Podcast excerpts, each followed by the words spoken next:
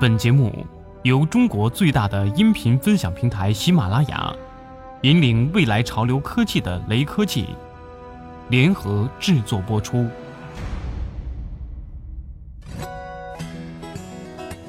前不久，网上流传一段视频，大致内容如下：在一个脏乱的商业街区，富士康总裁郭台铭手持金杯，大声呵斥手下的总经理：“你不修理他，我就修理你！我富士康不要这样的员工！”对面站着一位少年，典型的流水线工人打扮，有点不屑，有点烦。网友给他配的心理独白是：“老子正好不想干了。”笔者读过一些郭总的传记，也知道他的强大和温柔。对于一个年过六旬的老人，我们实在不应该再去奢求他总是心平气和的讲话，毕竟他的灵魂属于那个旧时代，那个粗犷的时代。但对富士康以及背后的中国制造，我们不禁问。除了用骂声施压，难道我们就没有更好的管理手段吗？中国靠制造崛起，世界工厂的美誉享誉全球，但却没有出现经典的管理案例。按照正常逻辑，劳动密集企业要保持平衡与稳定，是必须要管理者花费巨大的心思来研究管理手段。可是直到今日，中国制造竟没有向世界输出任何管理理念，究其原因。是我们消耗了大量的人权，在一种低人权的工作环境下，企业能轻松获得巨大竞争力，难免没有足够的动力去开发新的管理手段。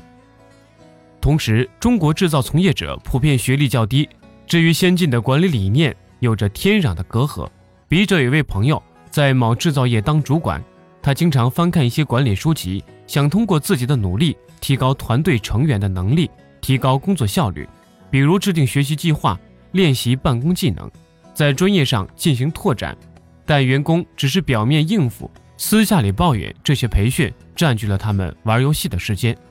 久而久之，培训成了企业的累赘。而朋友转了一圈才发现，怒吼才是提高员工工作效率的最佳途径。于是，办公里到处回荡着拍桌子的声音，弥漫着一股死亡的味道。现在中国制造面临着巨大的困境，强悍如富士康也不得不寻找苹果之外的大型客户，而其中最大的问题来自于人员管理。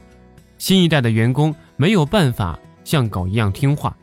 而世纪制造的竞争格局中再也没有双手的一席之地。未来制造业拼的工业四点零，拼的是大数据，拼的是自动化，而这一切基础都是现代科技人才。也就是说，中国制造若没有完善的管理体制，将会永远困在作坊里，直到坍塌。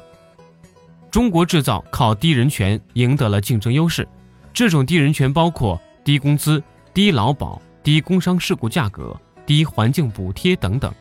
企业靠廉价的生产要素，只靠简单的扩大就能赚得盆满钵满，自然没有提高管理、增加效率的冲动。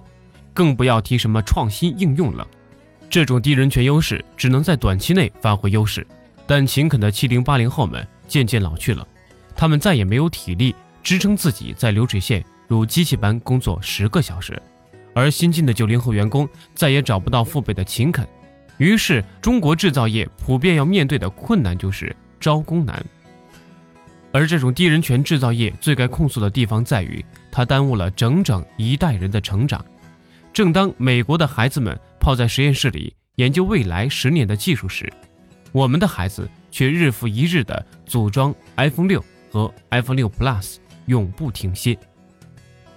新周刊在描述东部沿海制造作坊的生活时，出现了一句经典：“流水线上的工作单调枯燥，用两小时就能望见一生。”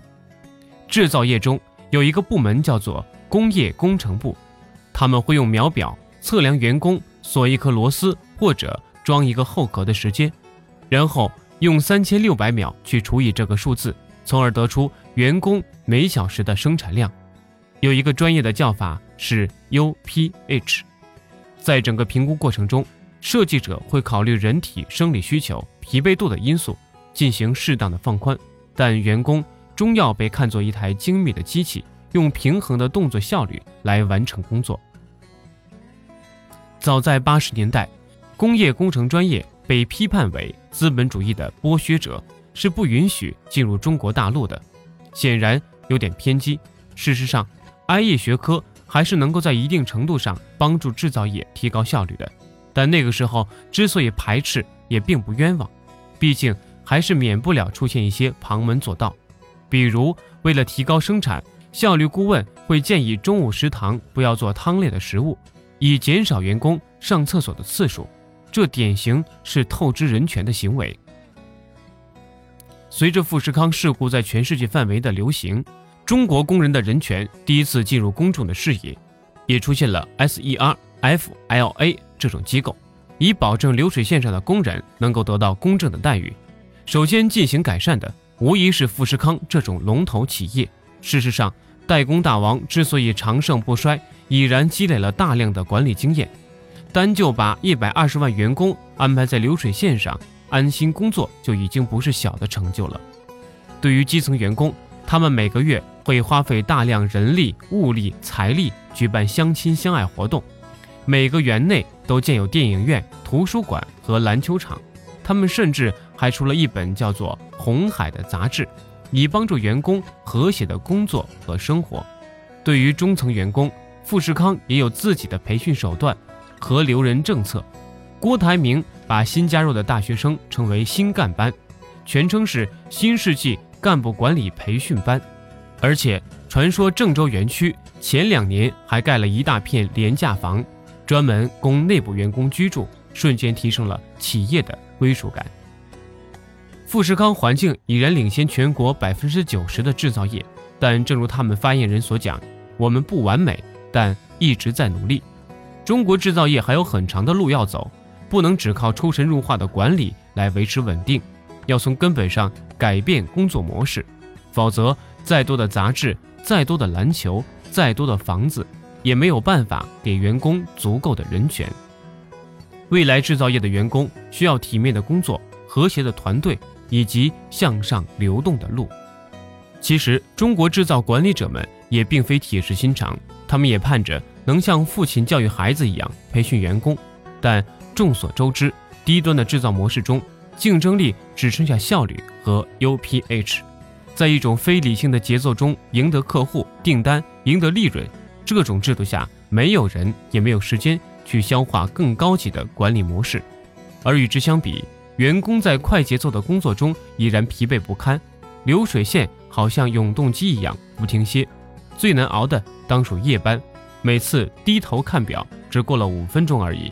而且一些计件工作容易引发幻觉，许多员工常常主动压缩时间，如上了发条般的机器苦干，但往往因身体过于疲惫，还是无法达成总量。有些大型工厂为了提高设备效率，常年开设夜班，把一些少女的生理期都搞乱了。纵然员工们打起精神应付工作，但走出车间后，再不会有精力去学习、去提高。而这些都是向上流动的资本，员工业余时间放松放纵之后，也堵死了自己向上的路。最后提醒制造员工，积极学习、改善自我是唯一向上流动的路。制造业真正发生狂风暴雨之时，倘若没有充分的准备，人权和灵魂永远会困在作坊里。